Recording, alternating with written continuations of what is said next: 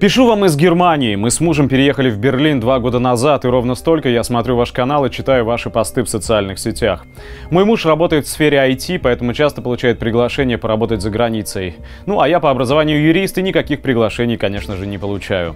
Два года назад мы переехали сюда с котом, тремя чемоданами и мыслями, что в процветающей Европе наконец-то заживем как нормальные люди. Помню, что на момент отъезда в России активно обсуждали пакет Яровой, и тогда я думала, чем дальше от родины, тем лучше. В свете последних событий в стране стало часто читать о повальном желании молодых людей свалить из Рашки на Запад, где всем все можно, а деньги текут рекой.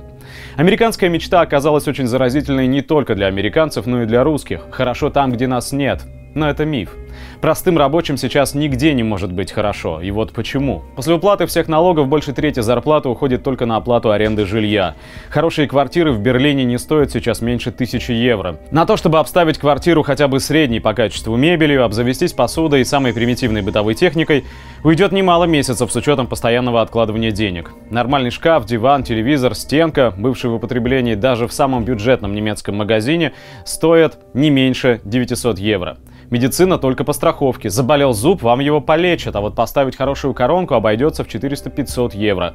Отношение к мигрантам в Берлине более-менее лояльное. Сейчас город активно застраивается, поэтому ему нужна дешевая рабочая сила. Но стоит приехать в Мюнхен или Гамбург, и там уже совсем другая ситуация.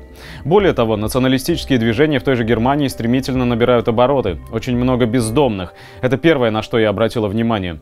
Как же так может быть в процветающей Европе? Список могу продолжать долго, но надеюсь, что и этих тезисов хватит, чтобы заставить людей задуматься.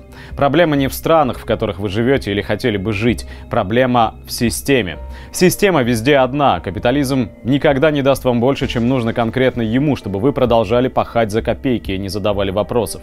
Купить недвижимость за границей могут себе позволить только очень состоятельные люди. Даже в Прибалтике стоимость недвижимости начинается от 250 тысяч евро. В Германии жилье еще дороже, про Великобританию я вообще молчу. Все это делается с одной только целью. Если у тебя нет заводов, пароходов, фабрик или награбленных миллионов, оставайся там, где ты есть.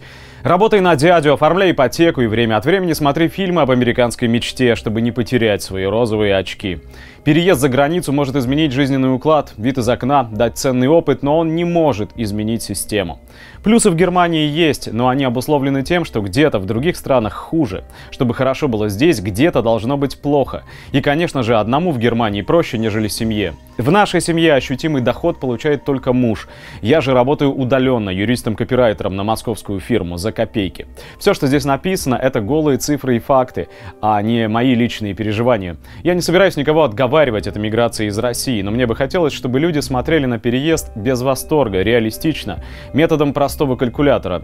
В мире победившего капитализма он ваш верный спутник.